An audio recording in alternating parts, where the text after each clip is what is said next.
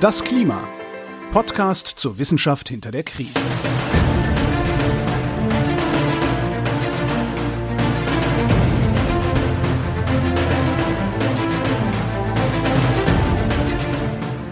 Hier ist das Klima, der Podcast zur Wissenschaft hinter der Krise. Wir lesen den aktuellen Bericht des Weltklimarats und erklären den aktuellen Stand der Klimaforschung. Jeden Montag mit Florian Freistetter und mit Claudia Frick.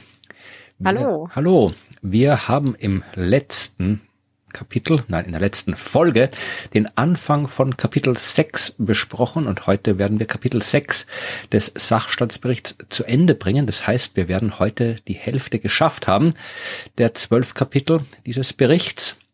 Beim letzten Mal ging es um die Short-Lived Climate Forces, also all das Zeug, was wir Menschen in die Atmosphäre tun oder was aus anderen Gründen in die Atmosphäre kommt und was einen Einfluss auf das Klima hat, aber diesen Einfluss nicht so lange ausübt wie zum Beispiel CO2 und andere Treibhausgase, die lange drin bleiben. Ja, also so Zeug wie Methan, wie Stickoxide, wie Ruß, wie Feinstaub, äh, alles das, was wir so äh, an Sachen ins, in die Atmosphäre entlassen. All das hat Auswirkungen, all das ist sehr kompliziert, weil alles mit allem zusammenwirkt. Und das haben wir in der letzten Folge probiert, halbwegs irgendwie aufzudröseln. Jetzt äh, geht's um etwas, was auf den ersten Blick nicht viel mit dem Klima zu tun hat. Jetzt geht es um die Luftverschmutzung. Ja, die Luftverschmutzung ist auch ein Problem, selbstverständlich, mhm. aber es ist ein könnte man denken, ein anderes Problem als der Klimawandel. Aber wie das Ganze zusammenhängt, das ist tatsächlich etwas, mit dem sich Kapitel 6 sehr ausführlich beschäftigt. Ja. Ähm, einerseits, weil natürlich, wenn man es jetzt von der Luftschutz, mhm. Luftverschmutzungsseite her sieht, dann hängt natürlich die Art und Weise, wie all das Zeug, der ganze Dreck in der Luft äh, sich da verteilt, äh, unter anderem davon ab, wie das Klima ist. Ja, wenn es öfter regnet, dann wird das Zeug, der Dreck öfter rausgewaschen, dann haben wir es mehr im Boden als in der Luft zum Beispiel. Wenn es aber vielleicht irgendwie heißer wird, dann können auch Prozesse angestoßen werden, die dazu führen, dass wir mehr äh, Schadstoffe in der Luft drin haben. Also äh, all das hat von der Luftverschmutzungsseite her eine Auswirkungen, aber die Sachen, die wir tun, um Luftverschmutzung zu verringern, haben natürlich auch Auswirkungen auf das Klima. Wenn wir weniger Auto fahren würden, um weniger Schadstoffe aus Autos auszustoßen, mhm. dann wäre das auch gut fürs Klima. Also die beiden Dinge hängen zusammen. Und wie sie zusammenhängen, das ist das Thema jetzt zu der nächsten Unterkapiteln. Ich fange vielleicht ganz kurz an mit zwei, drei kurzen Aussagen, bevor wir uns dann im Detail mit dem ganzen Feinstaub und dem Dreck beschäftigen. Äh, mhm. So fängt nämlich auch dieser Abschnitt 6.5 an. Da werden die äh, Impact of Climate Change on diverse Sachen äh, aufgelistet, also wie sich der Klimawandel auf die äh, diversen Luftverschmutzungsstoffe auswirkt. Ozon hatten wir zum Beispiel in der letzten Folge sehr ausführlich. Da sagen die Modelle, dass wenn das Klima wärmer wird, kann man damit rechnen, dass äh, in nicht verschmutzten Regionen dort äh, das bodennahe Ozon vermutlich zurückgehen wird, weil äh, dann tatsächlich auch äh, mehr Wasserdampf äh, vorhanden ist und das kann das Ozon schneller abbauen. Ja, also da kann man damit rechnen, dass zumindest das bodennahe Ozon in bestimmten Regionen ein bisschen weniger wird, wenn es wärmer wird. Also da haben wir eine, es wäre eigentlich gut, wenn das wärmere mhm. Klima nicht generell schlecht wäre. Was? Naja, gut. Also Fontane wäre sehr traurig. Ja, der Fontane, wer wissen will, was Fontane damit zu tun hat, soll die letzte Folge nochmal anhören. Aber auch der hat was dazu zu sagen. Ich weiß nicht, aber auch was zu Feinstaub oder Particulate Matter. Wieso? Also Particulate Matter ist nicht Feinstaub an sich, das wir werden wir gleich noch ein bisschen genauer hören. Aber Particulate Matter PM, das ist so halt Feststoff in der Atmosphäre, Zeug, das da rumschwirrt.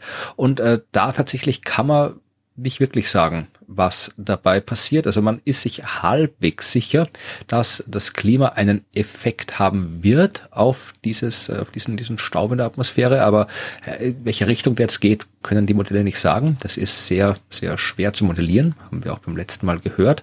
Und insgesamt, ähm, das betrifft jetzt so die extreme Verschmutzung. Das äh, haben Sie, das habe ich ein bisschen genauer angeschaut. Extreme Verschmutzung, ja, ist halt immer dann, wenn irgendein ein Wert einen gewissen Schwellenwert überschreitet. Das muss man halt dann für Fall für Fall definieren, was da als extrem gilt. Aber wie wirkt sich jetzt der Klimawandel auf diese extremen Verschmutzungen aus. Das fand ich ganz interessant, dass ähm, da Medium Confidence ist. Also man ist sich nicht hundertprozentig sicher, aber ein bisschen sicher, dass ähm, die Veränderungen in den meteorologischen Bedingungen durch das veränderte Klima, zum Beispiel Hitzewellen, ja, oder irgendwie, wenn, wenn die Luft nicht weht, weil es gerade äh, so heiß ist oder sowas. Also solche Sachen, die wirklich meteorologisch dann stattfinden aufgrund des veränderten Klimas. Äh, man ist sich nicht sicher, ob das jetzt dazu führt, dass ähm, dort, wo es eh schon verschmutzt ist, bei den highly polluted areas, also dort, wo, wo generell die Luftverschmutzung groß ist, ob da dann tatsächlich die extreme Luftverschmutzung auch steigt. Also ob das zusammenhängt, das kann man noch nicht äh, mit hoher Sicherheit sagen. Das fand ich interessant. Aber andererseits, wenn man an das denkt, was wir in der letzten Folge besprochen haben, ist es ehrlich überraschend, dass man überhaupt irgendwas sagen kann zu dem Thema. Ja, es ist halt wirklich komplex einfach. Ja, ähm, also ich finde halt besonders spannend dieses, diesen Teil des, dieses Kapitels, weil wir natürlich, also man, man weiß, okay, ein Teil dieser Short-Lived Climate Forces, die also das Klima beeinflussen, sind auch luftqualitätsbeeinflussende Stoffe. Ja. Und da diese Schnittmenge sich anzugucken und dann zu gucken, wie jetzt beeinflusst das Klima die Luftqualität und eine Veränderung der Luftqualität, also eine Policy, die das irgendwie verbessert, was macht das mit dem Klima, ist eine, ein, ein sehr spannender Ansatz. Ja, ich würde dann gerne noch ähm, kurz mal einleiten zum Thema Particular Matter und Feinstaub. Das hattest du gerade schon angesprochen. Genau, das kommt auch immer vor. Da gibt es Abgründe PM und PM 2.5 ja. und all diese Sachen und die kommen öfter vor. Da sollten wir noch ein bisschen Bescheid wissen drüber. Ja, also vor allem, weil es, ähm, weil das alles so synonym verwendet wird, es aber eigentlich gar nicht, gar nicht ist. Ähm, man spricht ja meistens von Feinstaub, so. Das ist so der, der klassische Luftschadstoff, an den man denkt, also der Umweltfaktor, an den man denkt. Ähm, und das ist eigentlich auch ganz, ähm, sinnvoll, weil es tatsächlich der ist, der die gravierendsten gesundheitlichen Auswirkungen hat. Also Feinstaub ist etwas, das wir einatmen und bis zu unseren Bronchien vordringen kann. Das ist nicht der Staub, den wir sehen. Also wenn die Luft direkt nein, ist, dann ist es nicht da, der Feinstaub. Nein.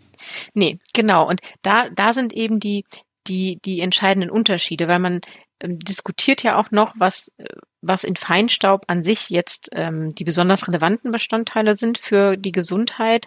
Ähm, und da ist man sich auch noch nicht sicher, aber man kann erstmal unterscheiden, äh, was für Feinstaub haben wir eigentlich und welche Größenskalen gucken wir uns an. Ja, was für und, Feinstaub haben wir denn eigentlich und welche Größenskalen gucken wir uns denn da an? Also es gibt ähm, tatsächlich so den Grobstaub, so Partikeldurchmesser größer als 10 Mikrometer. Das ist das, was dann, ich am Boden aufkehre, wenn ich, wenn ich putze. Genau, das, was du auch dann siehst, wenn irgendwie Staub aufweht, das sind Grobstaub.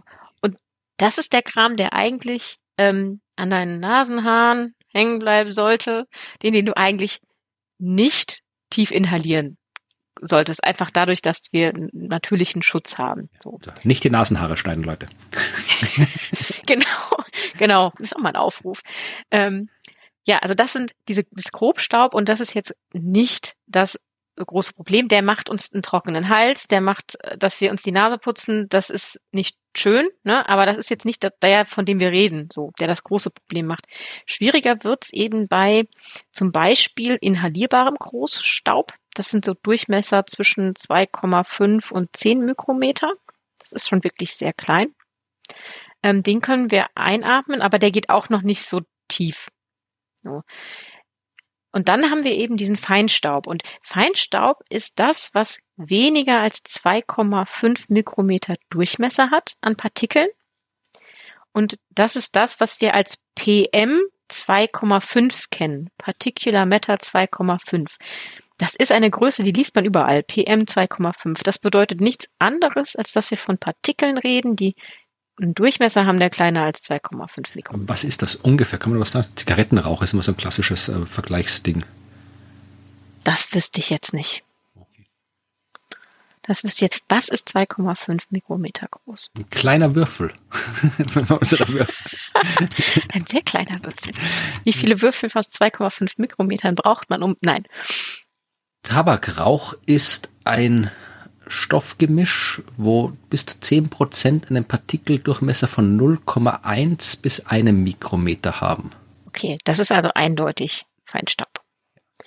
Und den nennt man eben auch lungengängigen Feinstaub, eben aus genau dem Grund, wir können ihn inhalieren bis ganz runter in die Bronchien. Und das ist wirklich nicht, ähm, nicht gut, also wir gehen da wirklich sehr tief rein und es wird noch ein bisschen, kann noch ein bisschen schlimmer werden, wenn man eben an Ultrafeinstaub denkt. Das sind Partikel, die sind unter 0,1 Mikrometer groß. Ja, da sind wir auch wieder bei dem, was der Tabakrauch durchaus auch bringt. Ähm, das sind so, so kleine Partikel, die, ähm, da weiß man noch gar nicht so genau, wo die überall landen können. Ja, also das wäre, wären so die Einordnungen von, von Particular Matter und eine Unterscheidung zwischen Feinstaub und Grobstaub. Okay. Und da fällt mir übrigens ein, dass es tatsächlich ähm, ja diese Schwellwerte, von denen du sprichst, ne, die man dann eben misst, wo man sagt, ab hier ist die Belastung zu hoch, äh, die sind tatsächlich in Deutschland festgehalten im sogenannten Bundesemissionsschutzverordnungsding. Es hat einen, es ist ein unfassbar langer Name und die Abkürzung ist BIMSCH. BIMSCH. B-I-M-S-C-H-V-Wahl, Bundesemissionsschutzverordnungen. Ja, BIMSCH. Zu wissen. Ja, so, das ist immer gut zu wissen. Und die haben da, die, die legen diese Schwellwerte fest und die legen die fest für ähm, eben Feinstaub, also unter 2,5 Mikrometer und für ähm, inhalierbaren Grobstaub, also für PM10, alles was unter 10 Mikrometer ist. Da gibt es diese Grenzwerte, die festgelegt werden und ähm, da ist es aber auch so, dass ich jetzt vielleicht nochmal darauf hinweisen kann, dass das nicht alles eine homogene Sache ist, sondern das sind ganz, ganz, ganz, ganz viele unterschiedliche Dinge, die das sein können, die in diesen Partikelbereich fallen.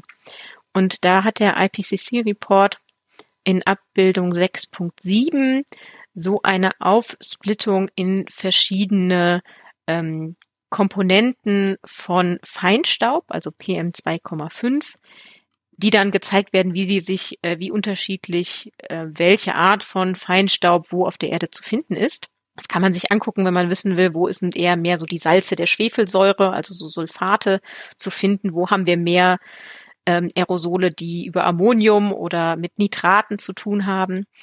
Ich finde aber auch besonders interessant die Abbildung, weil man sieht, wo überall diese Messungen gemacht werden. Und da sieht man diese schwarzen Punkte mit den Messpunkten und das ist sehr ähm, inhomogen verteilt. Ich würde sagen, Nordamerika scheint sehr fixiert auf Feinstaubmessungen zu sein. Und vor allem auf diese Aufsplittung auf die verschiedenen Komponenten. Ja, genau. Also, aber das, ähm, das ist nochmal ein schönes ähm, Bild, das visualisiert, okay, wir haben da nicht eine Art von bestimmten Partikeln, sondern es sind ja ganz viele. Also angefangen, ne, was hatten wir alles? Ähm, Meeressalze, äh, die da entstehen können. Äh, die entstehen aber auch aus ähm, Gasen, also Vorläufergase, so Ammoniak, die das, das sich dann eben umwandelt in Aerosole, ähm, industrielle Prozesse, die das bringen, aber auch Waldbrände, die einfach so Stoffe reinbringen. Was ist denn das für eine Diagrammart? Die habe ich noch nie gesehen. Thick Violin, Thin Violin, dicke Violine und dünne Violine. Was ist denn das für ein Zeug? Äh, ich glaube, das sind die Wahrscheinlichkeiten, also diese Perzentile, mit denen sie das machen und ähm, sie, sie haben diese, diese dick sind sie dort, wo sie eben äh, die hohen Perzentile sind. Ich habe es auch noch nie gesehen. Ich fand es sehr faszinierend, ähm, habe mich aber mehr darauf konzentriert zu sehen, wie überhaupt die Unterschiede Tatsächlich. Äh, zwischen den Stoffen sind. Es gibt Violin Plots. Wieder was gelernt. Man lernt immer was Neues in diesem IPCC-Bericht. Violinenabbildung, das ja. ist schön. Gut, ja, schön. Und die anscheinend mögen mag Amerika Violinenabbildungen. Definitiv. Das vollständig ist. Also Russland wird überhaupt nichts gemessen. In Afrika gibt es fünf Punkte oder sowas, Datenpunkte. In Australien ist einer. Also das ist irgendwie sehr seltsam verteilt. Asien hat wieder ganz viele. Europa so ja, Mittel. Ich finde das auch eine sehr ähm, interessante äh, Verteilung von, von Messpunkten. Aber ich glaube, das hat halt wirklich etwas damit zu tun, dass wir hier ja nicht nur Feinstaub angucken, sondern diese ganz dezidierte Aufteilung in diese verschiedenen Stoffe, die ja einfach ganz nicht überall so ausgiebig unterschieden werden, denke ich. Ähm, einen Bestandteil wollte ich gerne noch kurz ein bisschen herausheben, weil den hatten wir beim letzten Mal auch. Ähm, Black Carbon, mhm. ne, also dieser schwarze Kohlenstoff. Der heißt übrigens schwarzer Kohlenstoff, weil er tatsächlich schwarz ist. Ne? ähm, das ist tatsächlich Ruß. hattest du auch schon gesagt. Und ähm, ganz interessant ist, dass ähm, es aber nicht so ist, dass nur Black Carbon, also schwarzer Kohlenstoff, jetzt ähm, die Sonnenstrahlung total gut absorbieren würde, sondern auch ein Teil von diesen organischen Kohlenstoffen, die wir ähm, ähm, finden, die nehmen auch so einen ähm, Teil auf, also von diesen äh, organischen Aerosolen. Und dann nimmt man diesen Teil der organischen Aerosole und den Black Carbon und nennt es dann Brown Carbon. Okay. Und das ist der Teil, der die solare Einstrahlung absorbiert. Also der hat diesen Effekt der, der Absorption von ähm, solarer Einstrahlung. Das finde ich ganz interessant, weil diese Unterscheidung war mir jetzt vorher auch äh, gar nicht so genau bewusst, dass es da tatsächlich nicht nur Black Carbon ist, der diese Einstrahlung aufnimmt, sondern auch organische Aerosole das so, so tun. Viel Zeug kann schon nicht aufnehmen. Also mhm. Aber dass dafür einen Begriff gibt. Ja, es gibt alles im Begriff. Das ist, dafür ist die Wissenschaft da. Auch wenn wir es nicht ja. verstehen, wir geben auf jeden Fall einen Namen. Dunkle Energie. Ja. ja wir haben keine Ahnung, was es ist, aber es hat auf jeden Fall einen Namen. Damit fängt mal alles an. Stimmt. Wir geben den Dingen Namen. Ja. Ja, und also Black Carbon ist halt einfach ähm, ganz besonders äh, interessant, weil natürlich Ruß einfach etwas ist, das ähm, total stark davon abhängt, wo messen wir eigentlich. Ne? Also Hintergrundstationen, so ländliche Regionen, die mit wenig Verkehr und wenig äh, äh, Haushaltsluft äh, ähm, oder Industrie verschmutzt sind, die messen natürlich was ganz anderes als die Stationen in den Städten, weil das ist tatsächlich etwas, wo wir einfach natürlich hauptsächlich Verkehr und Industrie haben, die das produzieren. Ja, also Luftverschmutzung kann ja wirklich sehr, sehr, sehr lokal sein. Und wenn du dann nicht wirklich genau da misst, wo sie ist, dann verpasst du sie. Ja, absolut. Ja, das wollte ich nur noch mal eingangs ähm, kurz erklären, was ja. wir hier eigentlich haben, wenn wir Feinstaub nagen. Dann springen wir gleich mal zu Abschnitt 6.6. Äh, da geht es mhm. tatsächlich um den äh, Zusammenhang von Luftqualität und Klimawirkung und wie das alles damit zusammenhängt, äh, wenn man schaut, dass man möglichst wenig dieser äh, Short-Lived Climate Forces der Atmosphäre hat. Also äh, normalerweise, wenn wir uns äh, so sagen, wir CO2 muss reduziert werden und so, dann tun wir das, weil wir uns ums Klima kümmern wollen.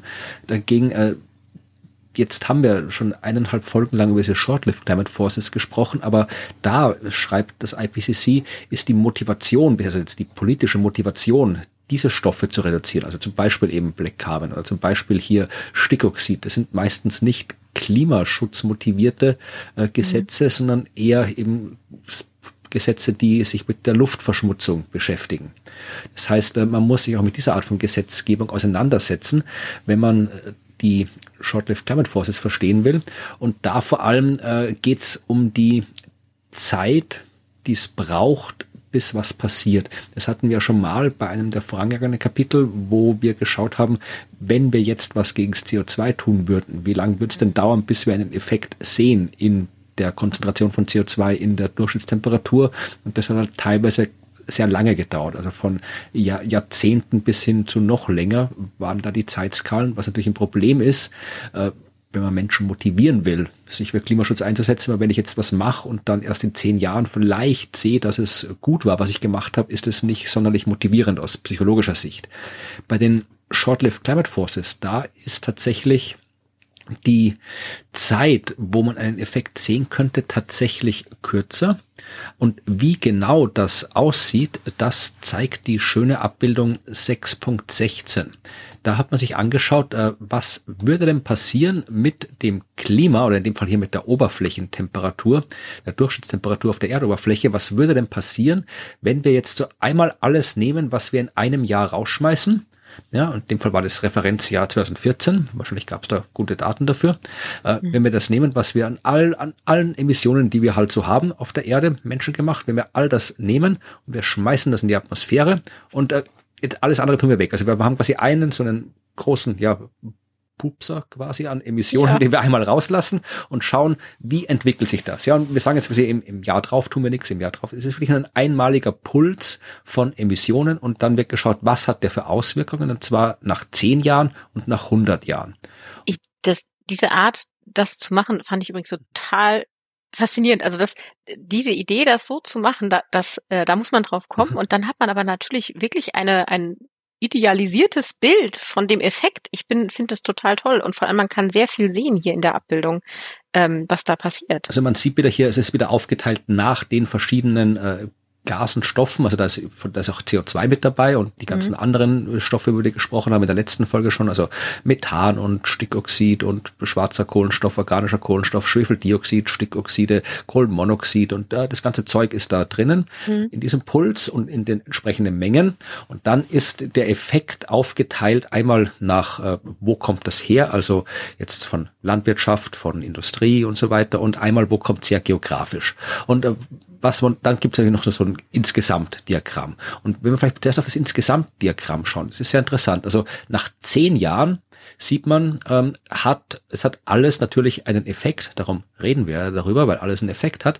Ähm, nach zehn Jahren hat alles noch einen deutlich messbaren Effekt, also die gesamten Emissionen eines Jahres machen es ungefähr, jetzt nach zehn Jahren wäre es dadurch ungefähr 0,065 Grad wärmer und gleichzeitig minus 0,035 Grad kälter, weil das Zeug ja, äh, manches Zeug macht Sachen, macht die mhm. Atmosphäre wärmer, manches Zeug macht die Atmosphäre kälter und insgesamt landen wir damit bei einer Erwärmung von 0,03 Grad ungefähr. Das ist das, was wir in einem Jahr rausschmeißen, sorgt nach zehn Jahren wäre die Atmosphäre um 0,03 Grad wärmer dadurch. Jetzt kann man sich anschauen, wie das aufgeteilt ist. Ja, also wir sehen so das, was es kälter macht, sind halt vor allem so hier, hier äh, Schwefeldioxid, Stickoxid, also was wir, was wir schon wissen, ja, also diese ganzen mhm. Sachen, die in der Atmosphäre dann Sonneneinstrahlung blockieren. Was es wärmer macht, ist natürlich CO2. Das hat auch einen sehr großen Anteil. In dem Fall auch Methan. Der, äh, die Erwärmung vom Methan der Anteil ist größer als der vom CO2. Ja, also das Methan, das wir jetzt in einem Jahr freisetzen, hat nach zehn Jahren die Atmosphäre stärker aufgeheizt als das CO2, das wir in einem Jahr freisetzen. Ja, dann kommt der ganze Zeug noch, das ganze Kleinzeug dahinter, das auch noch ein bisschen was wärmer macht. Das war jetzt nach zehn Jahren und dann darunter ist das äh, gleiche Diagramm für was nach 100 Jahren passiert und das finde ich sehr interessant, weil da ist quasi alles weg, bis aufs CO2. Also es gibt schon noch ein paar Balken, aber die kann man eigentlich vernachlässigen. Ja, also äh, die ganzen äh, hier Stickoxid, Schwefeldioxid macht's in 100 Jahren haben die so eine minimale Abkühlung bewirkt und die ganzen anderen Gase haben eine minimale Erwärmung verursacht. Nur das CO2, das ist fast so stark die Wirkung wie zuvor da sieht man halt wirklich, dass das Methan, was wir jetzt, jetzt in die Atmosphäre lassen, das übt seine Wirkung eben in den nächsten 10 bis 20 Jahren aus. Das CO2 hat diese Wirkung in 100 Jahren auch noch. Du, äh, deswegen hatte ich mich ursprünglich gefragt, warum haben die überhaupt Methan, äh, also nee, warum haben die da überhaupt CO2 mit drin? Weil das ist ja eigentlich kein Short-Lived Climate Forcer. Aber das zeigt natürlich wirklich nochmal ganz deutlich diesen Unterschied zwischen CO2 diesem langanhaltenden Effekt und diesem kurzzeitigen Effekt oder eher kürzeren Effekt von den anderen Stoffen. Also das ist sehr illustrativ, um zu sehen, warum CO2 das größte aller Probleme ist. Ja. Man darf jetzt aber dieses äh, Diagramm auch nicht so verstehen, dass man sagt, okay, wenn alles andere nach 100 Jahren eh weg ist, dann können wir es auch ignorieren, nee. weil das ist ja ein Jahr. Wir tun ja jedes Jahr äh, wir machen Gleiche nochmal. Ja, und das hat dann natürlich dann, also diesen großen Effekt, den das Methan über die zehn Jahre hat, hat es halt dann äh, in der Realität jedes Jahr, weil wir halt jedes ja. Jahr was emittieren. Also das ist nur hier gezeigt, dass CO2 wirklich langfristig das größte Problem ist, aber das andere wir deswegen nicht vernachlässigen dürfen. Und man kann sich das nochmal irgendwie aufgespaltet in die einzelnen Sparten anschauen, was herkommt. Da sieht man auch wieder schön den Unterschied, den wir schon in der letzten Folge gesehen haben, dass wenn wir fossile Brennstoffe fördern und verteilen, dann ist es enorm Methan, äh, enormes Methanproblem. Also da wird wirklich sehr, sehr viel Methan freigesetzt. Äh, und wenn wir diesen Treibstoff dann verbrennen, dann äh, wird sehr, sehr viel CO2 freigesetzt. Ja, also das fossile Treibstoffe sind kurzfristig, langfristig in jeder Hinsicht Mist. Also das ist fürs Klima, das, das bringt nichts. Ja. Mhm. Und äh, auch da sehen wir wieder jede Kurve, überall dort, wo kaum CO2 vorkommt, äh, ist nach zehn Jahren die Wirkung groß, nach 100 Jahren die Wirkung klein, bis auf dort, wo die CO2-Balken groß sind, die sind in 100 Jahren auch noch groß. Also das kann man da wieder schön beobachten. Und was man auch noch ein bisschen sehen kann, ist ähm, die, die unterschiedlichen Auswirkungen, die die verschiedenen äh, Mobilitätsfaktoren haben. Also hier ist jetzt tatsächlich, da gibt's äh, Land Transportation, also das sind so Lkw, Autos und das ganze Zeug, dann gibt's Schifffahrt und dann gibt's Luftfahrt und ähm, da sieht man, dass das, was hier so Autos und LKWs rumfahren, da kommt natürlich viel CO2 raus und äh, ganz viel anderer Dreck kommt auch raus. Das macht alles wärmer. Es kommt auch sehr viel Dreck raus, der es kälter macht. Äh, netto bleibt äh, eine Erwärmung übrig. Flugzeuge ist das gleiche. Bei Flugzeugen ist es ein bisschen weniger CO2, das rauskommt, aber man hat dafür die Contrail und Stratospheric H2O, also hat, ist da die Effekte, die trifft man eigentlich, glaube ich, nur beim, beim Flugzeug, mhm. diese äh, Short Wave Climate Forces, also das sind die Contrails, quasi die Wolkenbildung, die durch die Flugzeuge verursacht wird, weil die halt diese Wolken hinter sich herziehen und je nachdem, wie die atmosphärischen Bedingungen gerade sind, bleiben die halt länger oder kürzer und das andere ist halt irgendwie Wasserdampf, der da oben äh, durch die Flugtätigkeit entsteht und mhm. der ist ja auch ein sehr starkes Treibhausgas und was ich interessant finde, wenn du die Schifffahrt anschaust und zur Schifffahrt kommen wir dann nachher noch ein bisschen genauer, die Schifffahrt schmeißt natürlich auch CO2 und Dreck in ja. die Atmosphäre, aber da ist der Balken des Dreckes, der abkühlt, also Stickoxid und äh, Schwefeldioxid, deutlich größer und netto äh, verursacht die Schifffahrt eine Abkühlung. Nicht, weil sie so cool ja. und lieb ist, sondern weil sie so extrem luftverschmutzend ist. ist. Ja, okay, also sie ist, sie ist ein äh, abkühlend, in dem Sinne gut fürs Klima, aber sie macht Dreck, also schlecht für die Luft. Wir tun ja auch in die Shownotes die Abbildung, da kann man noch sehr viel mehr raussehen. Ich habe jetzt noch so zwei, drei Sachen kurz rausgesucht, um die nochmal ein bisschen genauer äh, anzuschauen. Was ich interessant fand, war auch etwas, über das wir beim letzten Mal schon gesprochen haben, nicht das äh, Thema Residential and Commercial Cooking heißt das. Also Kochen, das finde ich sehr ja. schön, dass das irgendwie auch da mit drinnen ist, äh, weil das ja tatsächlich, ja, tun wir ja. Und da kann man wirklich auch Zahlen angeben aus den Modellen. Das heißt also der Netto-Klima- Impact, also die Klimawirkung von diesem ganzen Residential, also dem, dem ja, privaten Haushaltssektor, ist eine Erwärmung. Und tatsächlich liegt die bei 0,002 Grad, wenn man fossile Brennstoffe nutzt, 0,0015 Grad für Biotreibstoff, also keine Ahnung, oder was auch immer das ist, und ähm, Insgesamt äh, 0,0017, wenn man 100 Jahre rechnet. Das klingt nach einer kleinen Zahl, aber es kommt halt dann jedes Jahr. Und das war jetzt die Klimawirkung. Ja, man fragt sich vielleicht, um was geht's da genau? Ja, also es geht wirklich tatsächlich so, ähm, einerseits so Zeug, was wir irgendwo verbrennen. Ja, also wenn du im Hinterhof irgendwie deinen Müll verbrennst oder so Laub verbrennst oder so. Ja, das, das. Was mache ich nicht? nicht? Nein. Ja, aber ich kenne es, ich komme vom Dorf, da, ja, ja sowas passiert. Ja. Oder auch, auch kochen. Und das ist ja, wenn wir sind ja hier, bei uns kocht man ja selten über einen offenen Holzfeuer, aber es gibt Regionen mhm. der Welt, wo genau dieses hier Solid Fuel Cookstove Emission nennen sie es, ja. Also, wo du halt dann Solid Fuel, also Holz, Kohle, irgendwas verbrennst, äh, um kochen zu können, um heizen zu können. Da gibt es Regionen der Welt, wo das tatsächlich wirklich noch wichtig ist und in, in bestimmten Regionen, vor allem eher in Asien, sagen sie, ist das eine wichtige und oder die wichtigste Ursache jetzt nicht fürs Klima, sondern für die Luftverschmutzung. Also das klingt so, ja, als müsste man sich mich beschäftigen, aber es ist tatsächlich ein Thema, das halt langfristig aufs Klima eine Auswirkung hat und kurzfristig für die Luftverschmutzung sehr schlecht ist. Also keinen Müll im Hof verbrennen. Ach, das nicht. Ja. Und dann nochmal kurz eben, was ich vorhin gesagt habe, ist die Luftfahrt, ja. Luftfahrt ist auch was, wo man sagt, hier, Luftfahrt klimaschädlich. Ist sie natürlich auch, hat jetzt da, wenn man sich das Diagramm anschaut, an diesem Einjahrespuls ist der Anteil gering, aber er ist halt trotzdem da. Der größte Effekt fürs Klima sind wirklich die, die äh, Bildung der Contrails, der Kondensstreifen. Das ist auch was, was man, was man sich nicht denkt. Also das, äh, natürlich auch die Stickoxide, die rausgehen, aber es ist jetzt nicht so sehr das CO2, also das CO2 beim Fliegen spielt eine Rolle, wenn es darum geht, dass äh, man erst, dass es so lang da ist und dass es vor allem genau dort ausgebracht wird, wo es wirklich lang bleibt. Ja, also da oben in der Atmosphäre, da bleibt es ja wirklich lang liegendes CO2 im Gegensatz zum bodennahen ja, CO2. Ja, das bleibt.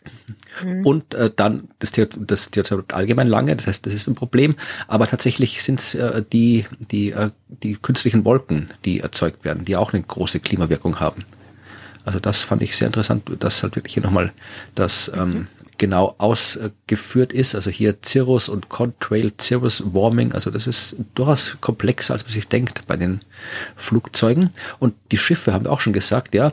Ähm, da sagen sie hier, äh, ein Jahr der aktuellen äh, globalen Emissionen durch die Schifffahrt verursacht äh, eine globale Abkühlung von 0,024 Grad, so 10 bis 20 ähm, Jahre in die Zukunft gerechnet. Also 0,024, das ist eine Größenordnung über dem, was äh, wir jetzt vorhin, was ich vorhin übers Kochen erzählt habe. Ja, also da wäre das 0,0001 Grad in die positive Richtung. Schifffahren ist 0,0024 Grad in die negative mhm. Richtung. Also Schifffahrt kühlt, aber ist natürlich extrem äh, schmutzig, was die Luftverschmutzung angeht. Was ich auch schön fand, ist, über Land Transportation, Autofahren müssen wir jetzt nicht so groß reden, dass das äh, schlecht fürs Klima ist, wissen alle. Ich fand nur hier den Satz so schön, den Sie hier noch in der Zusammenfassung geschrieben haben. The transportation sectors have a net warming impact on climate over all timescales. Ja, also es ist immer schlecht, net global warming on all timescales und sind schlecht für die Luftqualität und bei beiden High Confidence, also etwas, wo man sich sehr sicher ist, also mit Autos, Verbrennungsmotoren durch die Gegend fahren, ist, egal welche Zeitskala man betrachtet, schlecht fürs Klima und egal welche Zeitskala man betrachtet, schlecht für die Luft. Haben Sie nochmal explizit hingeschrieben. Ja, äh, Müssen wir gucken, ob das noch in der in dem Summary for Policymakers drin steht, wo ja die Politik ein Einfluss äh, hat. Interessant, ja. Also tatsächlich haben Sie noch hier gesagt, äh, wenn man es jetzt nochmal alles zusammenfasst, ja, äh, dann äh, sind tatsächlich auf den kurzen Zeitskalen sind die Methan dominierten Quellen die relevanten. Also da ist es eben wie gesagt die Energie Herstellung, also da, wo man irgendwie Öl rausbuddelt oder Erdgas, da, da geht ja so viel Methan irgendwie aus den Pipelines raus und so. Und ähm, ja, Landwirtschaft und hier Waste Management, also alles so Müllhallen und so Zeug, das ist alles hier was, was kurzfristig relevant ist, weil eben da so viel Methan rauskommt. Ähm, die anderen sind auch da, aber jetzt nicht so relevant. Tatsächlich äh, auf kurzen Zeitskalen die Emissionen von der Industrie und von der Schifffahrt, die gehören zu den größten Kühleffekten, weil eben die Industrie und Schifffahrt hat große Luft, alles was Luft verschmutzt, ist gut fürs Klima, wenn man so will, wenn man zusammenspitzt. Ja. Aber halt, äh, das ist halt irgendwie auf, auf kurzen Zeitskalen, ja. Und auf langen Zeitskalen schreiben sie nochmal hier, da ist wirklich alles, also äh, Energy Combustion and Industry, also alles, was viel CO2 rausschmeißt, was die Industrie eben auch tut. Äh, und natürlich überall da, wo wir wie fossile Brennstoffe verbrennen, ja, das ist langfristig wegen der CO2-Emissionen das Schlimmste. Das war nochmal die Zusammenfassung. Oh Mann. Ja, gut. Ähm, ich glaube, dann sollten wir uns jetzt mal angucken, wie sich ähm, so manche dieser Stoffe in Zukunft entwickeln werden. Denn jetzt gehen wir mal in die Szenarien rüber. Ja. Ich würde dazu äh, doch darum bitten, einen Blick auf Abbildung 6.18 zu werfen. Also äh, die hat ähm, so eine Darstellung der Entwicklung der verschiedenen Short ähm, Live Climate Forces, die wir uns angeschaut haben. Also Methan hat aber auch ähm, Black Carbon explizit dabei oder Organic Car ähm, Carbon und ähm, ja, die ähm, ganzen Stoffe, äh, CO, also das, da ist alles drin, was man braucht, ähm, auch CO2. Und dann hat man die verschiedenen Szenarien dort aufgelistet. Und im Prinzip verwundert einen jetzt so manches nicht, also wenn man jetzt auf die Abbildung von CO2 schaut, weiß man natürlich, unten laufen die Jahre entlang. Ähm, nach oben ist die Menge CO2 und wir wissen natürlich, äh, welches Szenario da am schlechtesten dasteht. Ja. So. Das ist immer das, von dem wir immer reden, wenn wir sagen, das schlechteste Szenario. Ähm, das ist SSP 5 ähm, 8.5. Und ähm, dann kann man eben auch schauen, wie ist es eigentlich aber mit den anderen Stoffen, mit den anderen Short-Lived Climate Forcers. Und das ist halt ganz interessant, weil wir ähm, ja diese Szenarien nicht basierend auf einem bestimmten Emissionsszenario von CO2 aufbauen, sondern auf diesen Socio-Economic Pathways. Und ähm, das bedeutet, dass wir natürlich in verschiedenen Szenarien verschiedene, zum Beispiel ähm, Reduktionen von äh, bestimmten Gasen haben oder die Anwendung bestimmter Policies, in anderen nicht. Und dann kann man zum Beispiel schauen bei ähm, Black Carbon, also bei unserem äh, schönen ähm, Feinstaub, Ruß, mhm. was sich da tut. Und da kann man sehen, dass das ähm, Szenario mit den schlechten CO2, das SSP5, nicht das ist, das am schlechtesten aussieht. Ja, da ist, da ist dieses, dieses mittlere Szenario, ähm, oder das zweitschlechteste, also das ist nicht mhm. das zweitschlechteste, nicht das mittlere Szenario. Das ist da das schlechteste. Warum ist das so? Das ist auch in vielen anderen Diagrammen, bei vielen anderen Short-Lived Climate Forces das schlechteste. Ja, weil äh, tatsächlich, dafür musste ich mir dann nochmal ins Gedächtnis rufen, wie diese Szenarien aufgebaut sind. Und es ist so, dass ähm, in dem SSP 5, da haben wir tatsächlich die, die ähm, wie wurde das noch genannt? Ich glaube, es wurde genannt äh, Taking the Highway. Ja. Taking the Highway. Also wir bleiben äh, mit allem so äh, weiter, wie es, ähm, wie wir das so machen. Ähm, aber da werden zum Beispiel bestimmte äh, Regelungen berücksichtigt, weil wir da, äh, naja, wir sind alle einer Meinung, aber Luftverschmutzung finden wir zum Beispiel nicht so gut. Also das heißt, da passieren Dinge immer noch gemeinsam oder globale Verbesserungen und Anpassungen, aber wir verbrennen trotzdem weiter fossile Brennstoffe. Mhm. Während in den SSP3-Szenarien ähm, machen wir weder ähm, Mitigation, also wir versuchen weder uns irgendwie das zu verändern, dass wir CO2 in die Luft pusten, noch ähm, sind wir gut in, im Anpassen, weil äh, wir dort, da nennt man nämlich auch Rocky Road, ähm, in die regionale Rivalität einsteigen. Also Regional Rivalry ist da das Stichwort. Und da haben wir sowohl ganz hohe Probleme bei dem, ähm, wir wollen was anpassen, das sind High Challenges, wir, wir wollen was anpassen, das passiert nicht. Und die Anpassung ähm, ist auch noch ein Problem. Das heißt, wir werden auch nicht dann schauen, dass wir zum Beispiel irgendwie ja den Dreck aus der Luft rauskriegen, ähm, und uns irgendwie anpassen an die schlechter gewordene Luft. Also bei dem äh, Fünfer-Szenario, dem schlechten, mhm.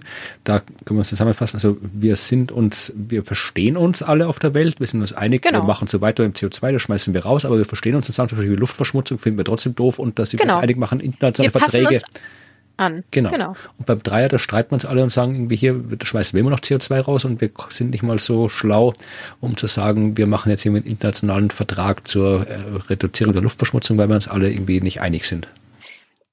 Genau, im Prinzip, im Prinzip ist es das. Und das war mir vorher auch gar nicht mehr so bewusst. Ne? Also das, das war mir alles nicht, nicht so klar ähm, dass das tatsächlich ähm, bei regionaler Rivalität bedeuten kann, dass es in einigen Regionen tatsächlich doch besser wird. Ne? Also zum Beispiel, dass äh, man vielleicht ähm, da äh, Anpassungen vornimmt, in anderen aber gar nicht. Ähm, und das war mir nicht bewusst. Das sieht man jetzt aber in dieser Abbildung. Ne? Ja. Dass tatsächlich in dem Moment, wo so lokal äh, uns auch nicht mehr interessiert, was mit Luftverschmutzung los ist, ähm, und wir da nichts machen, dass dann diese Stoffe, diese Short-Lived Climate Forcers in Zukunft wirklich erstmal schlechter aussehen. Also, und zwar wirklich, ähm, ich glaube, außer bei den Stickoxiden und bei Ammoniak, ja, ist das tatsächlich irgendwie immer schlechter als das Szenario mit dem ganz vielen CO2. Ja, es ist fast überall eigentlich. Mhm. Hier bei den, bei den, ähm, bei den auch bei den Stickoxiden ist es fast gleich, aber hier bei den äh, FCKWs, da ist es, oh ja, das ist das, das, ist das Einzige, wo es schlechter ist. Also wo wirklich das schlechteste CO2-Szenario auch das schlechteste für FCKWs ist. Ja. Aber überall sonst ist das andere eigentlich besser. Also ist, ist das Schlechteste eigentlich das nur das Zweitschlechteste. Ja, genau. Ist immer noch schlecht. Also ja. das, nicht, dass man was anderes denkt, aber es ist weniger schlecht. Und ähm, das finde ich nochmal ganz interessant, sich das äh, in den, ins Gedächtnis zu rufen. Und da gibt es aber noch ein, äh, eine Besonderheit in diesem Diagramm. Äh, das wäre die rot gestrichelte Linie. Das ist nämlich auch ein SSP3-Szenario. Also auch wieder das, was eigentlich sch schlecht ist in diesem Fall. Aber da steht Low NTCF dahinter. Und ich habe mich gewundert, was NTCF heißt, weil das kommt nirgendwo anders in diesem Report vor, bis ich gelernt habe, dass das Near-Term Climate Forces heißt und dass die alte Bezeichnung aus dem letzten Klimabericht war für Short-Lived Climate Forces. Das wäre nicht schon kompliziert genug. Müssen Sie jemand noch ja. neue Worte ausdenken für den Bericht. Ja, ja und dann in der Abbildung noch die andere Bezeichnung benutzen. Naja, hatte mich kurz verwirrt. Aber dieses Szenario ist äh, tatsächlich ähm, deutlich besser ähm, als jetzt dieses Schlechte, was wir jetzt gerade angeguckt haben. Ähm, zumindest bei den, ähm, also bei allem außer den FCKWs und CO2 ist das besser. Und ich habe mich dann gefragt, was ist denn das? Was bedeutet das denn? Und ähm, das hier passiert ist, dass man äh, so eine idealisierte Simulation gemacht hat, in der ganz, ganz ambitionierte Luftqualitätspolicies äh, ähm, doch umgesetzt worden sind. Und zwar mit dem Maximum an allem, was wir gerade technisch potenziell an so High-End-Technologie hätten, um äh, die Luftqualität zu verbessern. Okay, also das ja sehr optimistisch, also ein pessimistisch optimistisches Szenario. Genau. Wir machen immer noch ganz viel Dreck, aber wir, wir haben plötzlich ganz viel Technologie, die uns dabei hilft, die ähm, diese Shortlift Diamond Forces rauszuholen aus der aus der Atmosphäre. Und ähm, ich, ich würde mal sagen, das ist der Weg, den in Deutschland, denke ich mal, so die FDP bevorzugt. man denkt sich, mit Technologie heilen wir, was wir mit Technologie angerichtet haben. Ja, also was man auch sehr gut sehen kann an dieser Abbildung 618 ja. ist, das Szenario, mit dem wir noch eine Chance haben, das eineinhalb Grad Ziel zu erreichen und das ja. existiert ja tatsächlich, das ist auch in allen anderen Fällen das Beste. Also müsste man eigentlich gar nicht überlegen, welches man denn nehmen wollen würde, weil das funktioniert in überall. Ja. Es ist überall das genau. Beste. Ich denke auch, also das ähm, wir sollten dabei bleiben, egal in, in welchem Kontext wir uns darauf, äh, darauf schauen. Ja, das wollte ich dazu ähm, erzählen, weil ich finde die Abbildung ist wirklich äh, toll, um sich nochmal ins Gedächtnis zu rufen, dass eben Luftqualität und das, was wir mit den Szenarien machen, nicht immer in dieselbe Richtung laufen muss. Dann gucken wir jetzt doch gleich mal tatsächlich auf die Politik.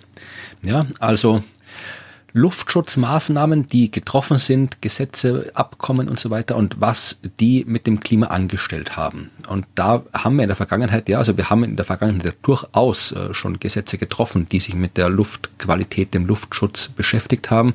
Ja, also wir haben hier bei uns äh, Katalysatoren in die Autos eingebaut, wir haben Filter in der Industrie eingebaut, die ganzen Geschichten hier mit saurem Regen, die man noch so aus den 70ern und 80ern kennt, das haben wir hier bei uns in den Griff bekommen. Das ist ja auch etwas, was wir immer wieder schon in den vergangenen Folgen erwähnt haben, dass ähm, die Emissionen von so Luftverschmutzung, Stickoxid, Schwefeldioxid in Europa und Nordamerika sehr zurückgegangen sind. Das kann man auch schön in Abbildung 611 sehen. Ja, da sieht man so hier ähm, den Effekt, das sind so Kurven, wo man den Effekt sieht, eben auf die, auf die Strahlungsleistung, also auf die also Radiative Forcing, ja, also wie die Strahlung quasi, ob die jetzt eher Richtung mehr Energie oder mehr weniger Energie in, in der Wärme, äh, in der Atmosphäre äh, getrieben wird. Und wenn man sich das anschaut, die geht so von 1850 bis 2000 und da gibt es so Kurven, die äh, die einzelnen äh, Regionen anzeigen und so die Kurven so für, ja, hier so Asien, äh, Südamerika, Afrika, die laufen alles so ein bisschen so um Null rundherum. Also da hat sich nicht viel getan. Und das äh, ändert sich erst so ein bisschen, ja, am Ende ein bisschen, aber man hat zwei so starke Ausreißer. Und das ist eben Europa ja, und Nordamerika, die gehen da wirklich, oder Europa, Afrika, das ist vermutlich so die, diese Region, die halt da so, so Mittlerer Osten, Nordafrika, so diese Ecke ungefähr. Und die Kurven, die gehen wirklich so zuerst steil nach unten bis ungefähr die 70er Jahre und dann steil nach oben. Das heißt, wir haben bis zu den 70er Jahren sehr viel Dreck in die Luft geschmissen und dann wieder gesorgt dafür, dass dieser Dreck nicht mehr in der Luft drin ist. Ja, also das ist so ein Phänomen, das wir immer wieder in den Kurven sehen. Auf jeden Fall äh, schreibt auch das IPCC, dass eben tatsächlich die Verschmutzung eben äh, entweder reduziert oder limitiert worden ist in vielen stark bevölkerten Regionen. Sie schreiben hier Los Angeles, Mexico City, Houston. Ja, äh, und was sie sich dann untersucht haben, das fand ich sehr interessant, weil ich das so gar nicht auf dem Schirm hatte, sind, ähm, was es aktuell gerade so in den letzten Jahren für Gesetze, Abkommen gab und wie die sich aufs Klima auswirken werden. Und hier haben wir noch einmal die Schifffahrt.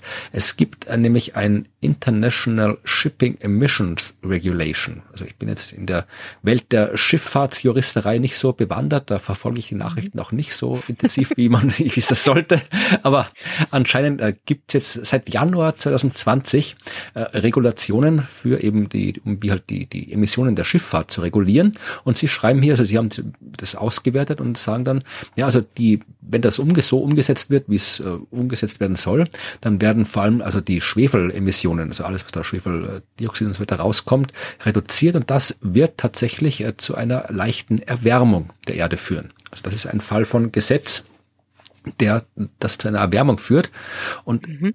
richtig spannend fand ich das äh, Kigali Amendment, die Kigali Erweiterung, äh, von der hatte ich bis dahin noch nie gehört, aber äh, sie ist sehr interessant. Die hat mit dem Montreal-Protokoll zu tun und von dem habe ich gehört. Über das haben wir ja. schon gesprochen. Ja, das war das, wo man sich 1985 sehr schnell drauf geeinigt hat, so als Welt, wir lassen das mit den FCKWs und machen die Ozonschicht nicht komplett kaputt. Ja, und das hat auch gut funktioniert. Und ja. wie wir damals in unserer Folge über das Ozon auch schon äh, besprochen haben, und auch in der letzten Folge sind diese ganzen FCKWs ja auch extremst starke Treibhausgase. Ja, ich habe hier eines, das nennt sich Fluoroform. Ich weiß nicht, ob ich das damals schon erwähnt habe, aber es ist so äh, schockierend, dass ich es gerne nochmal erwähne. Also dieses äh, Fluoroform, ähm, FCHX, nee, CHF3 heißt das Ding in chemisch oder auch HFC23 ist ein anderer Name, aber ist auf jeden Fall äh, ein Stoff, der nicht gut ist, denn der hat eine 12.400-fach stärkere Treibhauswirkung als CO2. Ja, also für jedes Molekül, jedes Molekül von diesem äh, Fluoroform ist 12.400 mal stärker im Treibhauseffekt äh, als CO2. Jedes einzelne Molekül CO2. Das heißt, das lohnt sich, wenn man darauf schaut, dass das Zeug nicht mehr in der Atmosphäre ja. ist.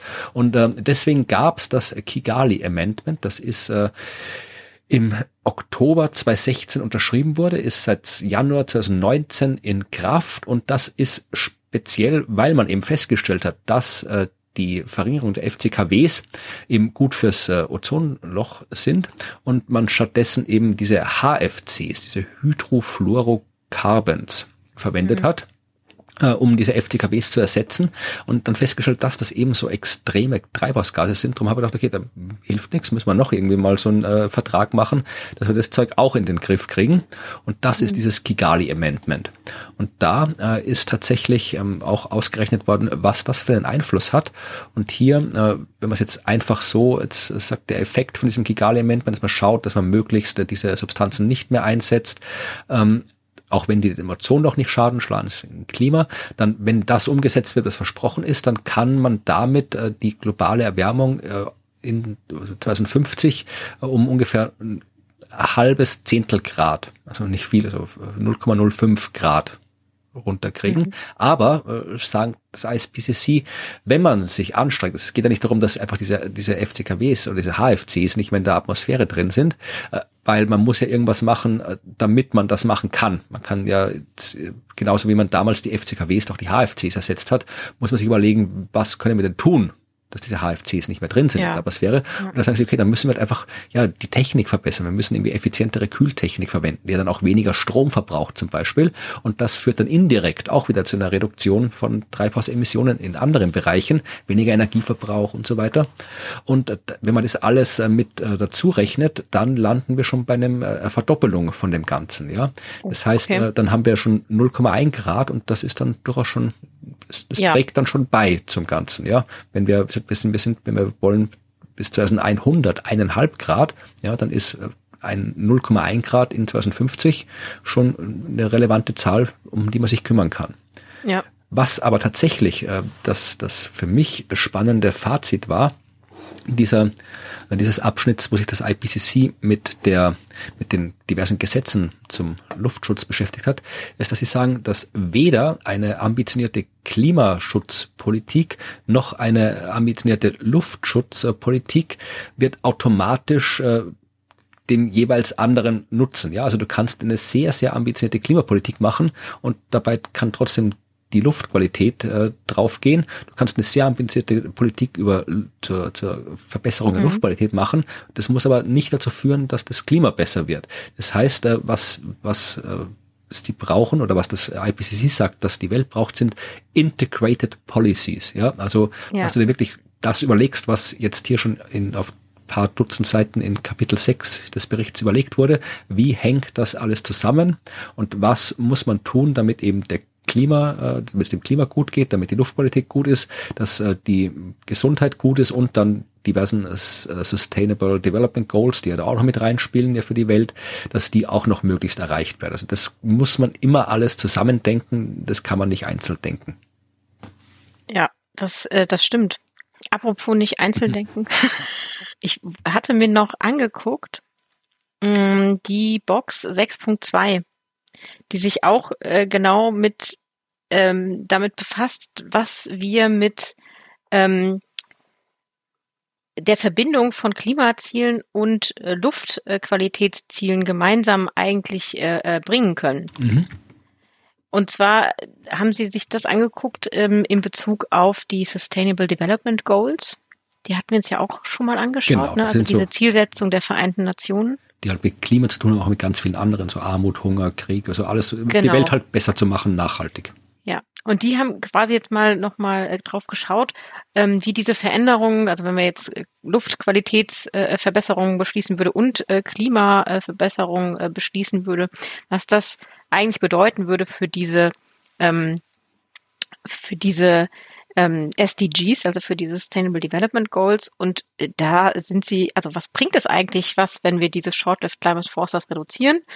Und ähm, das, das tut's natürlich. Ne? Also die ähm, haben zum Beispiel klar gesagt, die, die welche Ziele sie benennen können, die davon profitieren würden. Also zum Beispiel natürlich ähm, das Ziel Nummer drei, das ist eine Verbesserung der ähm, Gesundheit. Ne? Die Gesundheit der Menschen durch natürlich äh, durch Reduktion dieser Short-Lived Climate Forces würde sich verbessern. Aber auch äh, das Ziel Nummer 11 und das sind nachhaltige Städte. Ja?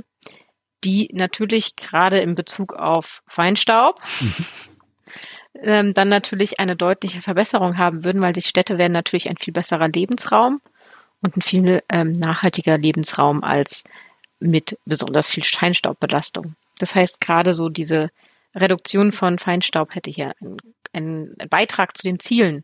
Und da nennen sie aber noch ganz viele weitere, also wo, wo, wo ich dann jetzt auch zuerst nicht dran gedacht habe, zum Beispiel eben so den, den Zugang zu ähm, affordable, also bezahlbarer, äh, sauberer Energie, der ähm, oder der würde sich quasi auch verbessern und könnte sich verbessern dadurch, dass wir eben äh, versuchen, da gemeinsam zu arbeiten und Policies zu machen, dass man auch ja sehr verantwortungsbewusst konsumiert, aber auch produziert. Auch das sind Ziele, die die sich setzen. Und auch, ähm, dass man den Verlust an ähm, Nährstoffen im Boden zum Beispiel dadurch verbessern würde. Ne? Also wenn man diese Short-Lived Climate Forces rausholt, dann hat das wohl auch einen Effekt da auf die Nährstoffe, die im Boden vorhanden äh, sind. Und zwar würde sich das deutlich verbessern. Und das würde natürlich auch dann die Biodiversität viel besser davon abhalten, sich zu reduzieren, was wir ja eigentlich im Moment beobachten. Ein weiterer Effekt, den Sie benennen, sind zum Beispiel eben auch die ähm, viel weniger vorhandenen Ernteschäden, die Sie eben auch mit solchen Short-Lived Climate Forces in Verbindung bringen können. Und das wäre ja zum Beispiel sowas wie das Ziel Hunger, ne? kein Hunger auf der Welt. Und das fand ich total interessant, dass Sie tatsächlich nochmal so weit gegangen sind, jetzt zu gucken, was hat das eigentlich mit diesen, mit diesen Zielen zu tun, weil das sind natürlich Ziele, die viel weiter greifen als was wir uns hier angucken, als Luftqualität und Klima, die uns Menschen wirklich betreffen und unser globales Zusammenleben einfach so viel besser machen. Und ähm, das hat sich diese Box nochmal angeschaut und hat aber auch festgestellt, dass je nachdem, wie diese Policies äh, gemacht werden sollen oder wie man die machen will, dass das alles nicht einfach ist. Und zwar, weil man die Komplexität hat, dass man diese Emissionen, die man tut, in die Luft bringt, also die Emissionen dieser Schadstoffe nicht direkt verknüpfen kann mit dem Einfluss auf die Menschen oder ähm, oder auf Infrastruktur, weil das eben so komplex ist. Ne? Das hatten, hatten wir ja, ne? Die Emissionen, die wandeln sich noch um und das ist alles kompliziert und da, dass man das nicht direkt verlinken kann, ist es ein bisschen schwierig. Zum Beispiel, das führen sie an, ähm, hat sich eben in der Reduktion der Aerosole und des Feinstaubs in China, die offensichtlich in, den, in letzter Zeit irgendwie stattgefunden hat, aber auch dazu geführt, dass man momentan dort einen lokalen Anstieg von Ozon findet, weil das alles zusammenhängt. so, und das macht es wohl sehr schwierig und ähm, das fand ich äh, sehr gut, dass sie tatsächlich sagen, dass es ist ein Ziel und man sollte das machen, aber es ist nicht so einfach und das wissen die offensichtlich auch in Bezug auf diese Sustainable ähm, Development Goals, dass es wichtig ist, die zu erreichen, aber es nicht einfach ist, politische Entscheidungsträger zu überzeugen, aufgrund solcher Dinge wie, ja, aber wenn wir das reduzieren, die in den Aerosolen, dann kriegen wir mehr Ozon. Das ist doch auch nicht gut. ja. ja. Ja, wie schwierig das Ganze ist, das äh, zeigt auch die Cross-Chapter Box 6.1. Ja, äh, da mhm. geht es nämlich etwas um äh, ein Thema, das uns allen sehr präsent ist, nämlich die äh, Corona-Pandemie. Und da waren, war es ja vergleichsweise einfach für die Politik Dinge zu machen, die weitreichende Folgen hatten für alle und, und das, was wir tun konnten und nicht. Und ähm, die Auswirkungen, die waren dann, zumindest für die Pandemie, da sollen andere drüber reden, wir reden jetzt über die Auswirkungen, die diese Pandemieschutzmaßnahmen hatten äh, auf die Luftqualität. Ja, wir hatten in der letzten mhm. Folge oder der vorletzten Folge schon mal darüber gesprochen, äh, wie sich die CO2-Menge in der Atmosphäre durch den diversen Lockdowns auf der Welt verändert haben. Jetzt geht's wirklich um die Luftqualität. Ja, und äh, da äh, kann man, also am Anfang schreiben die auch hier tatsächlich, also die schreiben allgemein über Emissionen, also da sagen auch noch mal was zu CO2. Die globalen CO2-Emissionen geht man davon aus mit den Daten, die halt da waren, weil das hat sich ein bisschen überschnitten. Man konnte dann die Anfangsphase äh, berücksichtigen in dem Bericht, aber äh, die Daten, die man hatte, zeigen, dass äh, die CO2-Emissionen um ungefähr sieben Prozent 2020 äh, verringert wurden im Vergleich zu 2019. Ja, ähm, die tägliche, also wenn man das quasi Tag für Tag misst, dann hatte man den maximalen Rückgang äh, von 17 Prozent Anfang April 2020. Ja, das war auch hier so in Österreich, in Deutschland, Europa, Welt, da wo so die großen, wo man dann erstmal die Lockdowns eingeführt hat in verschiedener Stärke und wo wir uns alle auch noch wirklich ja intensiv dran gehalten haben, weil das alles noch wir noch nicht gewusst haben, was passiert. Also weiß nicht, bis da war, wo du äh, wohnst, aber hier so Anfang so März, April letztes Jahr, da ist schon, also wenn man da tatsächlich mal draußen war, da war es sehr sehr leer und still. Und, und bei den Lock das, das was dann irgendwie so letztes Jahr im Dezember Lockdown genannt wurde, da hat man kaum einen Unterschied gemerkt zu nicht Lockdown. Also das war dann schon wieder was ganz anderes. Mhm. Was, was mich jetzt aber dazu führt, darüber nachzudenken, ob es tatsächlich bei uns einen Effekt gab im Sinne von Feinstaubbelastung, ja. denn ich komme ja aus dem Braunkohlerevier ja. und da ist der größte Faktor an Luftverschmutzung ein anderer als Verkehr. Ja, dann warte mal ab, weil genau das ist das Thema von dieser Box. Uh, da geht's darauf. Ja? Okay. Also, äh, jetzt geht es mal, wir sind jetzt immer noch bei CO2, ja, also tatsächlich, das ist auch wieder hier die CO2-Reduktionen, die waren hauptsächlich eben durch den, durch die äh, Autos, Surface Transport, sagen sie, also die, das keiner, dass alle zu Hause waren und nicht mehr mit dem Auto rumgefahren sind, hat halt den Hauptanteil dieser CO2-Reduktion ausgemacht. Und danach äh, kam äh, Industrie, äh, Energieherstellung und Luftfahrt. Ja, also das sind so die, die im deutlich geringeren Ausmaß.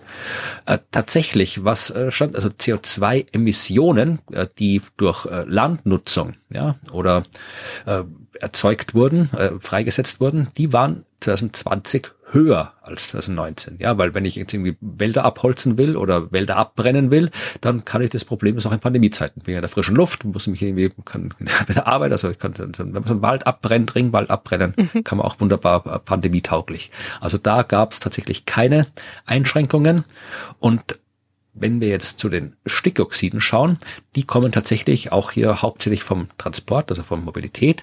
Und da war das Maximum in der Reduktion auch im April 35 Prozent. Und da konnte man tatsächlich auch ähm, die, die Effekte schon wesentlich schneller messen, weil es ja wirklich nach ein paar Tagen schon messbar ist, dass die Luftqualität besser ist, wenn irgendwo äh, du schaust, dass wenig Autos fahren. Das ist immer so in Wien kenne ich das, da ist jedes Jahr, wenn der Wien-Marathon ist, dann ist ein Großteil der großen Straßen in der Stadt gesperrt in der Innenstadt und dann siehst du immer wunderbar, wie die Luftqualität dann an dem Tag und am Tag drauf viel, viel besser ist als an den folgenden Tagen. Also da kann man das sehr schnell messen. Ja, ja. Bis auf Ozon, die Ozonbelastung hat quasi von der Pandemie her, die ist nicht beeinflusst worden. Alles andere, was die Luftqualität angeht, ist tatsächlich ähm, durch die Lockdowns verbessert worden in so gut wie allen Regionen der Welt. Ja, äh, was auch noch interessant ist, ist die Conclusio. Also sie sagen, dass die Verbesserung der Luftqualität durch die Lockdowns sind weniger gut, als sie sein hätten können, wenn man eine vernünftige Politik gemacht hätte. Ja, also wenn man davon ausgeht, dass es irgendwie, also das ja. es kam uns so vor, als hätten wir uns da eh schon Uhr angestrengt und wäre das alles wahnsinnig aufwendig. Aber wenn wir wirklich gesagt haben, okay, wir machen jetzt was gegen die Luftverschmutzung, dann hätten wir wesentlich mehr erreichen können, als wir erreicht haben durch den Lockdown. Ja, also das fand ich eine interessante Konklusion. ja. Und äh, dann die auch interessante, aber ein bisschen niederschlagendere Konklusion, die Veränderungen in der atmosphärischen Zusammensetzung durch die Reduktionen, die äh, im Laufe der Pandemie stattgefunden haben, haben keinen äh, messbaren Effekt auf die globale Temperatur oder den Niederschlag im Jahr 2020 gehabt. Also es war aus pandemischen Gründen durchaus gut, dass wir das gemacht haben, was wir gemacht haben. Mhm. Aber Klima, Temperatur, Niederschlag hat nichts gebracht und für die Luftverschmutzung temporär. Ja, also wir haben im Prinzip mal versucht, ähm, das nachzubilden in die andere Richtung, was die in ihren Modellen gemacht haben. Also die hatten ja so das, dieses Modell, wo sie einmal ganz schnell in einem Jahr alles rausgepustet haben und dann nichts mehr, um zu gucken, was der langfristige Effekt ist. Und wir haben einfach mal für zwei Monate fast nichts emittiert und geguckt, was der Effekt ist und ja, nicht so groß. Ja, diese Pandemie war halt wirklich, man hat halt gezeigt, dass es man theoretisch die Politik in der Lage wäre, Dinge zu machen, die durchaus auch einschneidend sind. Aber es waren klimamäßig gesehen die falschen Dinge und äh, die Art und Weise, wie sie eingesetzt worden, ist auch nicht nachhaltig. Also das, was wir in den Lockdowns gemacht haben, können wir auch nicht irgendwie über die Zeit hinweg machen, die nötig wäre, um das Klima in den Griff zu kriegen. Aber zumindest hat es gezeigt, ist, die Politik ist nicht so träge, wie sie immer äh, scheint zu sein. Das ist zumindest das, mhm. wenn man was Positives aus dem Ding mitnehmen will, dann vielleicht das. Das, äh, das, das würde ich mal so, so lassen, so stehen lassen. Und ähm, würde dann zum Abschluss nochmal einen Blick in die Zukunft werfen? Ja, bitte. Wir können uns nämlich jetzt mal die Szenarien nicht nur angucken nach ja, wie haben wir eigentlich da die einzelnen Short-Lived Climate Forces, wie die in Zukunft aussehen, sondern wir können natürlich auch gucken, was haben die denn für einen Einfluss auf ähm, unsere Temperatur, also tatsächlich unser Klima in ähm, 20 oder in ähm, 80 Jahren, also im Jahr 2040 und einmal im Jahr 2100. Und ähm, das fasst eigentlich alles nochmal schön zusammen, was wir in diesem Kapitel gesehen haben. Das wäre Abbildung 6.24. Mhm. Das ist wieder so ein wunderschönes, buntes Balkendiagramm, wo mehr drinsteckt, als man auf den ersten Moment denkt. Diesmal haben wir nämlich einen Balken pro Szenario. Ne? Und einmal eben für links auf der Seite für 2040 im Vergleich zu heute ähm, und einmal rechts für das Jahr 2100 und unten äh, eben der je höher der Balken, umso ähm, wärmer äh, wird es durch diese entsprechenden ähm, Gase. Und dann sieht man im Grau hinterlegt nochmal das Gesamtszenario, also wie viel wärmer wird es eigentlich in dem Szenario. Und dann, was ist der Effekt jetzt von den Short-Lived Climate Forces, also im Vergleich zu dem Gesamten. Und da haben wir ähm, die, die großen Short-Lived Climate Forces aufgeführt, also Aerosole, Methan und Ozon und die FCKWs. Nee, nicht die FCKWs, die HFCs. Die halogenierten. ja, und da äh, kann man jetzt zum Beispiel schön bestimmte Effekte sehen und man muss sich aber immer wieder im Kopf behalten, ähm, äh, ein, ein positiver Aerosoleffekt, ne? also wenn die Temperatur steigt durch einen pinken Balken Aerosol, bedeutet das, wir haben weniger Aerosole in der Luft. Ja. Weil die absorbieren ja. Genau. Ja, genau. Das heißt, da sehen wir nochmal zum Beispiel schön den Unterschied zwischen diesem Szenario äh, SSP5, ja, das ähm, einerseits dann eben die Aerosole reduziert. Wir haben tatsächlich dort wir versuchen uns anzupassen und die Luft reinzuhalten und äh, äh, versuchen da etwas zu tun, dadurch aber eben eine Erwärmung bekommt, weil Aerosole reduziert werden.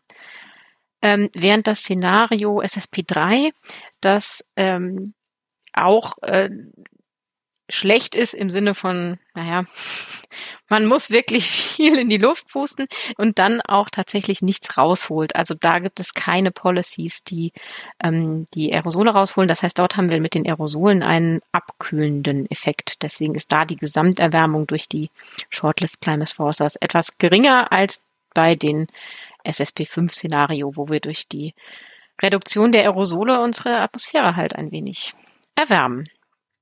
Spannend ist auch, dass man bei den ähm, besonders guten Szenarien ähm, natürlich auch äh, eine Erwärmung kriegt, weil wir die Aerosole reduzieren. Ja. Da überwiegt der Balken mit der Erwärmung durch Aerosole doch deutlich. Und wenn man sich dann mal anschaut, wie die Gesamterwärmung ähm, im Szenario ist, dann, äh, äh, also in, insgesamt das ist, dann sieht man natürlich, welcher Anteil da jetzt von den, ähm, von den Aerosolen kommt, der ist doch sehr groß. Dafür haben wir einen äh, kühlenden Effekt eben durch äh, Ozon und äh, durch ein ganz kleines bisschen äh, Methan, das quasi verschwindet. Ja, das äh, ist diese letzte Abbildung, die man sich nochmal anschauen kann und mit Blick auf Vergleich. Was denken wir uns mit Luftqualität? Was tun wir in Sachen Luftqualität und was tun wir in Sachen CO2? Ne? Und diese Szenarien sich nochmal vergleichen kann. Und das wirkt so miteinander, dass ich echt lange brauche, um dieses ganze komplexe Bild mir vorstellen zu können. Und äh, wenn man am Ende diese Abbildung versteht und die Zusammenhänge verstehen kann, dann ist man schon, glaube ich, sehr tief drin. also in der Hinsicht, was, was, ich, was ich in diesem äh, Kapitel tatsächlich gelernt habe, ist, dass ähm, es zwar gut ist zu sagen, wir wollen Klimaschutz betreiben und wir wollen mhm. Luftschutz betreiben. Das ist beides wichtig, weil das Klimawandel macht uns krank und macht die ganze Erde kaputt und die Luftverschmutzung macht uns Menschen direkt schneller krank. Also wir müssen beides vermeiden, aber die Verbindungen, wie komplex es ist, das war mir nicht bewusst. Und da gibt's es nochmal eine sehr schöne äh, Abbildung in den FAQs, in dieser äh, Sektion am Schluss, wo am Schluss immer die wichtigsten Fragen des Kapitels nochmal ein bisschen verständlicher und kürzer und in nicht ganz so wissenschaftlicher Sprache dargestellt werden. Und da kann man sich die FAQ 6.2 anschauen. Ähm, die heißt nämlich, äh, was sind die Verbindungen, die zwischen ähm, der äh, Reduktion des, also der, der Eingrenzung des Klimawandels und der Verbesserung der Luftqualität existieren. Und da ist ein, ja, ein Diagramm, das halt, äh, man kann sich anschauen, ich glaube, ich weiß nicht, ob ich es in die Shownote reintue, es ist wirklich sehr verwirrend. Also äh, genau, das zeigt ja auch, es zeigt ja. über die Arten, was zu tun und wie es zusammenhängt und das ist sehr komplex, aber der Text dazu ist in dem Fall äh, ganz interessant, ja, weil da nochmal explizit gesagt wird, ja, manche Dinge, die wir tun, um die Luftqualität zu verbessern, verursachen eine zusätzliche Erwärmung der Erde und sind manche Dinge, die äh, die Erwärmung der Erde verbessern oder äh, verringern, machen die Luftqualität schlechter. Und da gibt es eben Beispiele, ja, hier äh, Holz verbrennen. Ja, also wenn man jetzt hier so, so einen schönen Kamin zu Hause stehen hat, ja, und denkt sich hier, ja. ich verbrenne hier Holz, dann ist das ja eigentlich CO2-neutral im Wesentlichen, weil ich habe der, der, der Baum hat ja zuerst CO2 aus der Atmosphäre aufgenommen, ja, und wenn, er nicht, wenn ich den Baum verbrenne, kommt das wieder raus. Also da habe ich zumindest nichts schlimmer gemacht, CO2-mäßig. Ja, also jetzt ja. über längere Zeit haben wir gerechnet. Das ist natürlich schon, der Baum hat so lange gewachsen ist, hat er sehr rausgehalten und so, aber jetzt mal Über so, 100 Jahre ja, gerechnet. Genau. Also könnte man sich denken, ja, äh, ist doch gut, wenn ich hier so Holz verbrenne. Beziehungsweise muss ja nicht immer nur Holz im eigenen Kamin sein, kann ja auch im, im größeren Maßstab irgendwas sein. Aber natürlich, also die, die Luftverschmutzung, die durch so Holzverbrennung, Kamine und alles irgendwie verursacht wird, die ist massiv. Äh, da gibt's irgendwie ein, äh, es gibt ein Buch, das suche ich noch raus für die Shownotes. Mir fällt gerade nicht ein, mir fällt nicht mal ein, wie es heißt und wer es geschrieben hat. Also es gibt ein Buch, mir kann ich nicht sagen, du bist doch auch Bibliothekarin. Kannst du mir nicht sagen, welches Buch ich meine? Du meinst das mit dem roten Einband? ja, das, genau so Fragen kriegen wir immer gestellt. nee, also das, das Buch, bitte, ich, ich hab's gleich hier so. Also, das Buch heißt äh, Clearing the Air und ist von Tim Smedley geschrieben, hat auch äh, Preise bekommen, ist von 2019 oder 18 und beschäftigt sich ausschließlich, es geht um Luftverschmutzung, ja, also wirklich mhm. historisch, äh, wie man draufgekommen ist, dass die Luft irgendwie verschmutzt ist, was man dagegen getan hat und so. Und das äh, hat mich sehr, sehr beeindruckt beim Lesen. Und tatsächlich ist, da, was mich, ich bin ja war ja noch nie so ein großer Fan von irgendwie hier die Holzöfen in der Wohnung, aber da war ein Vergleich, der mich wirklich extrem beeindruckt hat. Also der hat gesagt, also, das, was aus deinem Kamin rauskommt, also deinem schönen Holzofen im Wohnzimmer, den gleichen Effekt würdest du kriegen, wenn du einen siebeneinhalb Tonner im Leerlauf vor der Einfahrt stehen hast, die ganze Nacht über. Oh. Also das, was aus oh. dem, was aus dem LKW rauskommt, der da die ganze Nacht lang vor sich hin tuckert, ist ziemlich genau das, was der Holzofen an Schadstoffen ausstößt. Oh, okay. Ja, also Uff. das äh, sagt eben tatsächlich auch diese FAQ 6.2, dass eben ja CO2-neutral wär's, aber die Luftverschmutzung ist jetzt nicht so toll für die Luftverschmutzung. Also für die Luftqualität ist es nicht so toll, was du da hast. Und andersrum, ja, äh, wenn du jetzt dafür sorgst, das hatten wir bei den Schiffen, wenn du dafür sorgst, dass hier, ja, äh, wie Fabriken oder eben auch die Schiffe weniger äh, Schwefel äh, Aerosole freisetzen, ja, dann ist es mhm. sehr, sehr gut für die Luft. Aber äh, der blockiert auch ein bisschen Sonnenlicht. Das heißt, wenn der fehlt in der Luft, wird's wärmer. Ja, also das muss man halt immer mitdenken bei diesen ganzen Sachen. Also wenn wir die Luft, wenn wir die Luft schön haben wollen, müssen wir uns nochmal extra anstrengen, dass wir es mit Klima auch in den Griff kriegen. Ja, das äh, lassen wir als Schlusswort so stehen. Dann lassen wir das einfach so stehen, weil was anderes können wir eh nicht damit machen. Und mhm. äh, sagen den Leuten lieber, was sie tun können, wenn sie uns was sagen wollen. Nämlich uns eine E-Mail schreiben an podcast.dasklima.fm. Da kann man uns alle Dinge mitteilen, die man uns gerne mitteilen möchte. Man kann auch das Klima.fm in den Internetbrowser tippen. Dann kommt man zu unserer Homepage. Da gibt es auch nochmal alle Folgen zum Anhören. Und es gibt vor allem die Show Notes. Und in den Show Notes findet man die ganzen Bilder, äh, über die wir immer sprechen. Also wer sich die anschauen will, über die wir in den einzelnen Folgen diskutieren, die sind da alle drin, gemeinsam mit ganz vielen anderen weiterführenden Informationen, Links und so weiter. Also alles, was man wissen möchte, steht in den Show Notes. Und äh, da könnt ihr uns auch Kommentare schreiben, wenn ihr wollt. Ihr, ihr könnt auch gerne die diversen Podcast-Plattformen, Spotify, äh, Apple Podcast und wie sie alle heißen, nutzen und uns dort abonnieren und uns bewerten. Dann wird nämlich der Podcast ein bisschen sichtbarer und dann hören andere auch das, was wir sagen. Und das würde uns freuen. Und ansonsten würde uns am allermeisten freuen, wenn ihr uns weiter zuhört, denn äh, es ist durchaus nicht unanstrengend, das ganze Zeug zu lesen und wenn möglichst viele das hören, dann lohnt es sich auch, das alles zu lesen, um es euch zu erzählen. Und Kapitel 6 haben wir jetzt zu Ende gelesen, das heißt, wir haben die Hälfte des Berichts yeah. zu Ende gelesen und fangen jetzt mit der zweiten Hälfte an, nämlich mit Kapitel 7 und Claudia sagt uns jetzt noch kurz, was in Kapitel 7 passieren wird als Spoiler für die nächste Folge.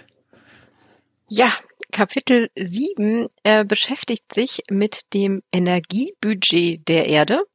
Okay. Da bin ich sehr gespannt, was damit gemeint ist. Ja. Und dann mit dem Klimafeedbacks und mit der Klimasensitivität. Das klingt das, alles so, als hätten wir das schon mal gehabt. Ja, ähm, ich muss auch sagen, uns begegnet viele äh, Gase und äh, Short-Lived Climate Forces wieder, ähm, aber man schaut sich natürlich mehr aus der ähm, Energiebilanz Perspektive an. Und das ist ein sehr langes Kapitel, von daher oh. äh, fangen wir am besten gleich an zu ja. lesen. Genau, äh, ich habe gerade beschlossen, ich habe auch mich auch gerade aufgemacht. Äh, du liest bitte alles und ich lese unter Abschnitt 7345, da geht's um galaktische kosmische Strahlung, da kenne ich mich aus. Äh, wir machen es andersrum. Okay. Ach, na, ja, wir, wir, machen das so wie immer. Und äh, ja. ich bin auch gespannt, was äh, passiert in dem Kapitel. Und ihr könnt das in der nächsten Woche hören. Und bis dahin sagen wir Tschüss.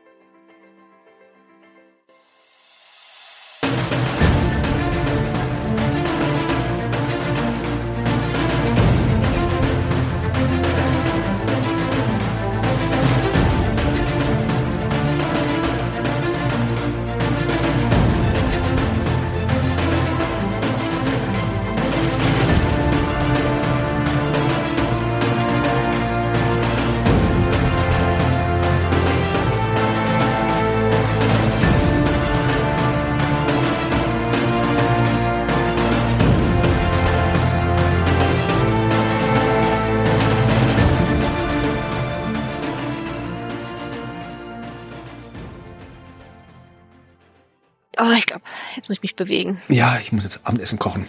Oh, gut. Das, das macht aber doch Aerosole. ja, ich habe kein ich koche es nicht im Karten auf dem Feuer. Okay. Ja, gut. Grillsaison ist vorbei.